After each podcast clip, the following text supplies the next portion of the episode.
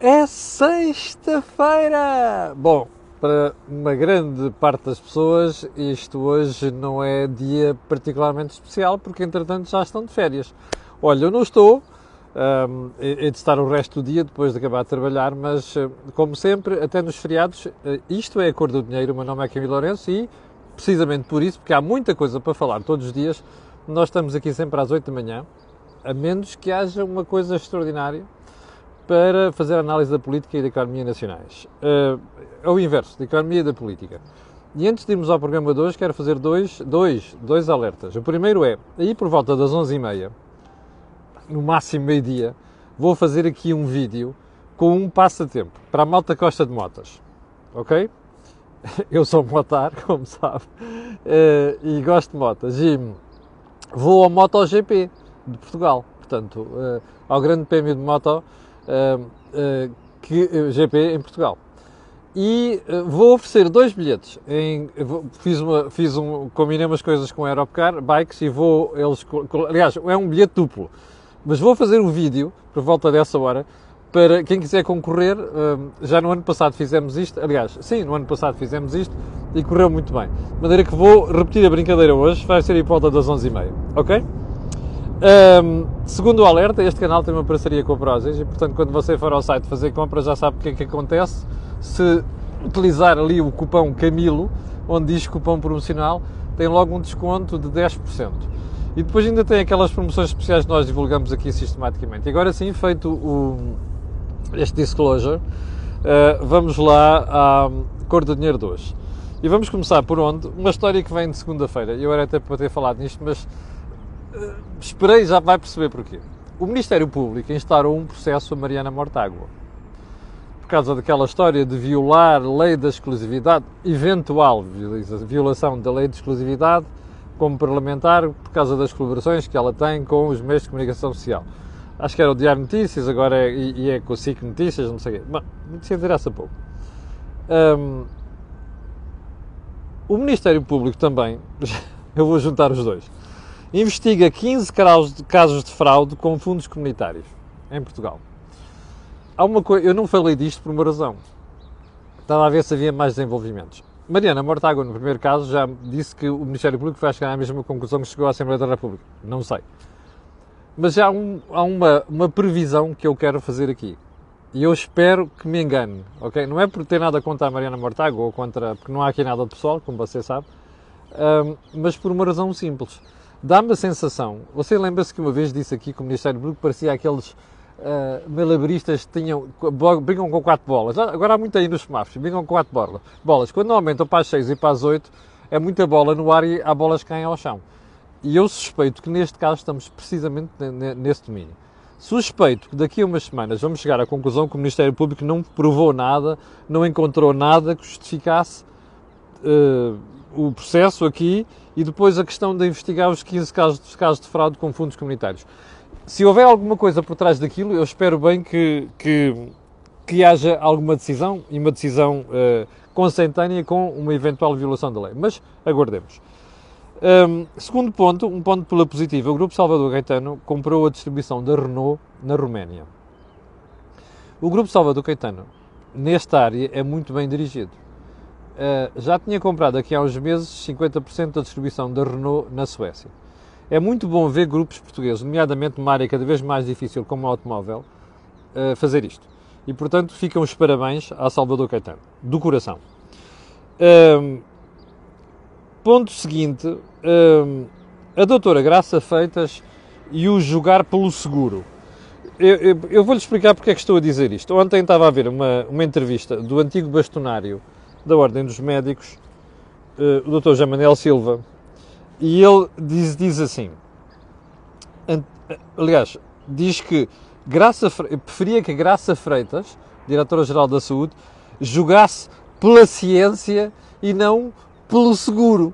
Isto está entre aspas. Então, a história, uh, isto vem, no, no, confesso que não sei qual é que é a publicação, então o Dr. Jamanel Silva, ah, isto vem na Rádio Renascença, entrevista à Rádio Renascença, um, diz que, eh, como se recorda, nós tocámos nisto aqui antes ontem em Passa, A doutora Graça Feitas diz que ainda não é tempo para abandonar a máscara em espaços fechados e defendeu a importância de jogar com segurança e não perder nada que já foi adquirido. Um, o doutor José Manuel Silva, nesta entrevista, critica muitas das decisões que foram tomadas durante o período da, da pandemia. Isso é natural, há muitas divergências nesta matéria, mas eu acho que nesta questão ele tem, ele tem razão, porque o, fundamental aqui é nós decidirmos segundo critérios científicos e não sobre eu acho que é seguro ou não acho que é seguro.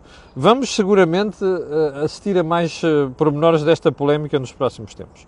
Bom, Agora vamos lá aos assuntos principais de hoje. Ah, não, mas não queria deixar passar isto. Constança Urbano Souza, uma pessoa que eu carinhosamente trato aqui há uns meses, há uns anos já por Tancinha, uh, Urbano Souza. Ela, como muitas ex-socialistas do governo, andam para aí. Uh, volta e meia metem-se em polémicas. Ainda há pouco tempo ela meteu-se numa polémica, uh, numa outra. Aliás, meteu-se já em várias.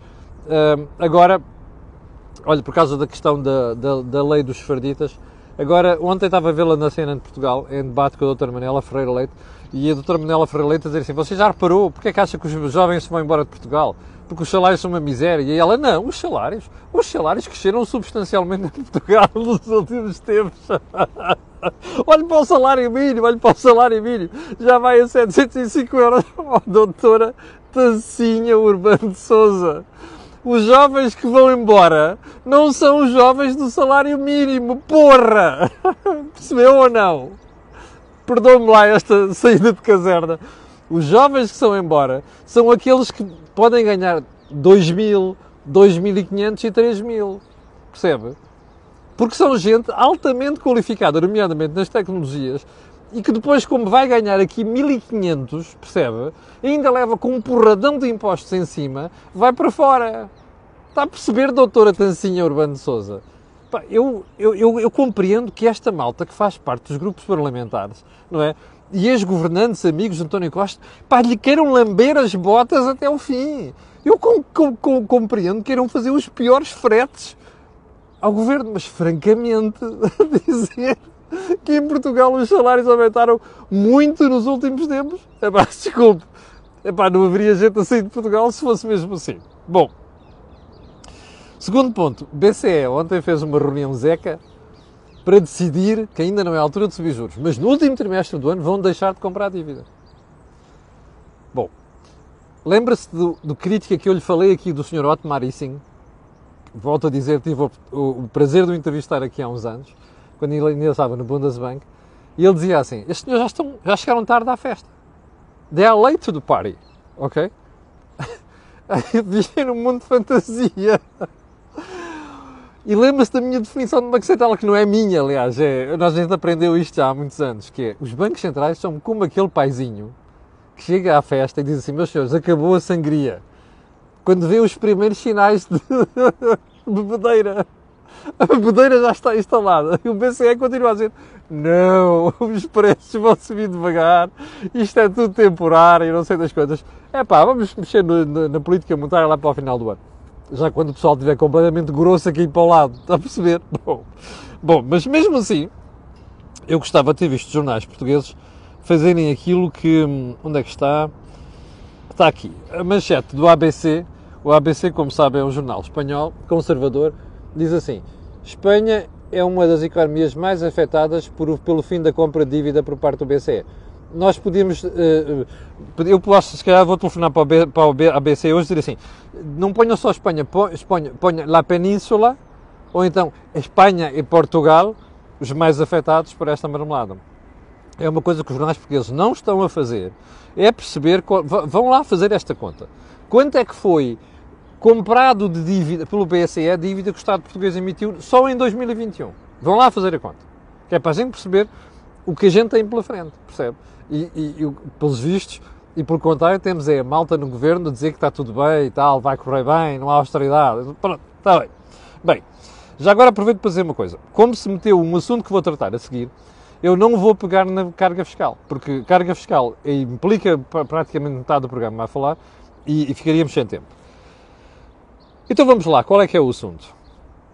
A Comissão Europeia já comunicou a Lisboa e Madrid que tem de mexer na proposta para baixar o preço de energia. Isto é um assunto que eu tenho tratado aqui de forma sistemática e tenho alertado os senhores espectadores daqui da cor do dinheiro para o problema. E tenho dito aqui várias vezes que a Comissão Europeia não gostou daquilo que propôs Madrid e Lisboa. E não gostou com muitíssima razão. E anda a dizer aos países em privado, olha que isto aqui é um problema, aquilo é um problema e não sei quantos. Mas agora chegou mais longe. Diz mesmo onde é que acham que aquilo deve ser alterado. Percebe? E portanto anda para aqui em conversas privadas com Lisboa e com Madrid a dizer assim, não pode ser, vocês têm que ter cuidado com isto e vocês têm que mudar aqui e mudar ali. Pergunta, você vê a oposição que tem informações em Bruxelas junto à Comissão, devia estar, devia estar a abrir a boca sobre isto, e a imprensa preocupada com esta brincadeira? Não está. A verdade primeiro, estão a dormir. Em segundo lugar, isto é um assunto de maior importância, porque diz respeito a famílias, diz respeito a empresas e diz respeito a quem é que vai pagar esta marmelada. A Comissão Europeia já disse que não quer os orçamentos a pagarem isto. Agora, como vai ser pago pelos restos consumidores, convém que você esteja atento. Capixa. Bom, porquê é que eu mudei a história da carga fiscal hoje?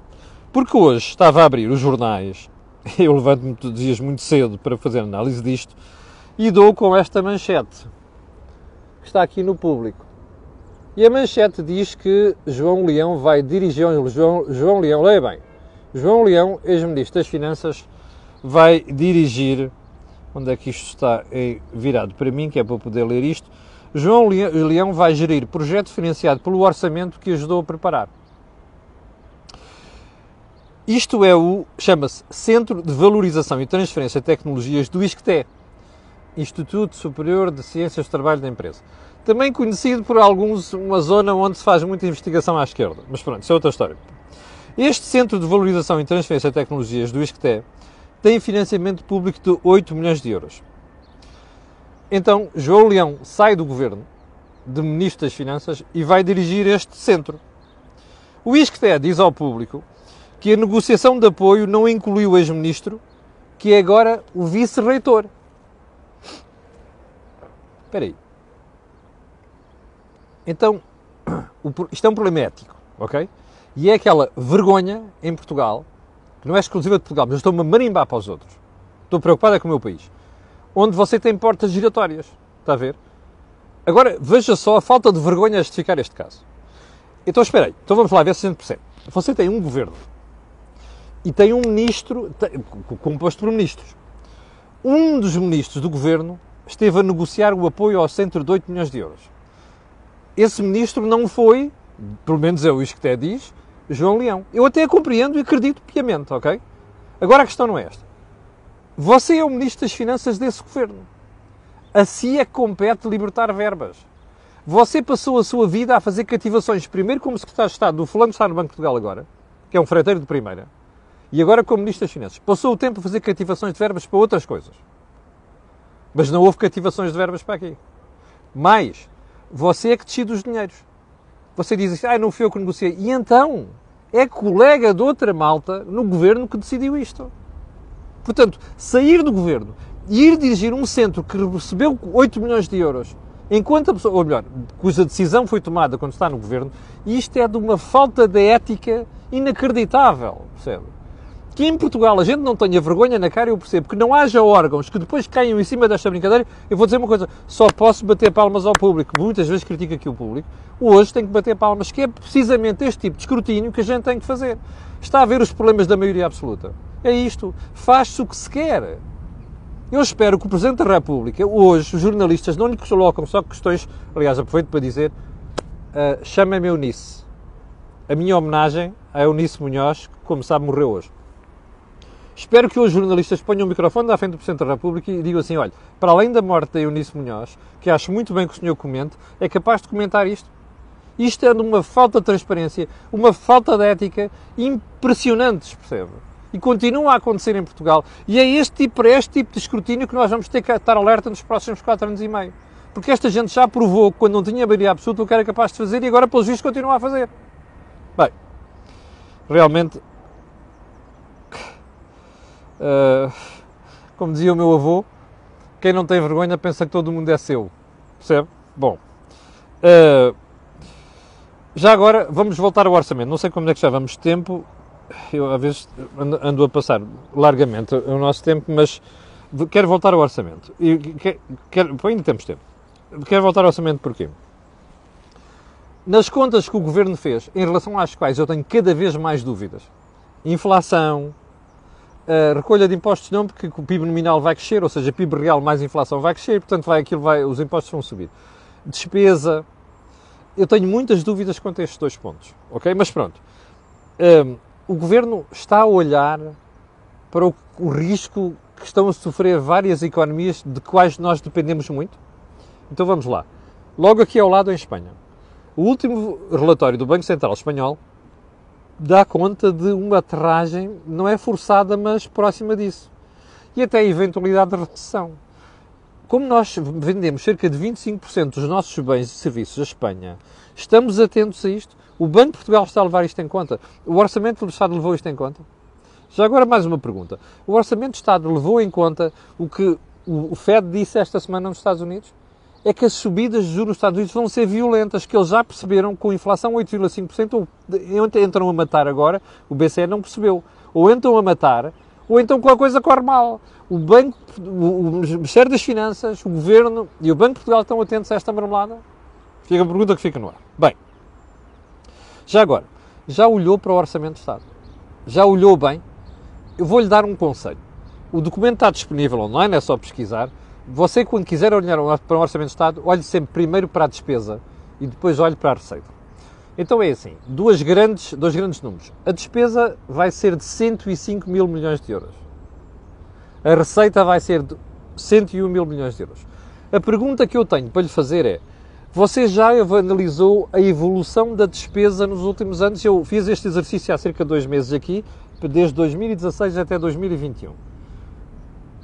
Sabe quanto é que estava previsto no Orçamento de Estado de 2022 em outubro, quando foi chumbado? Previsão de 102 mil milhões de euros de despesa.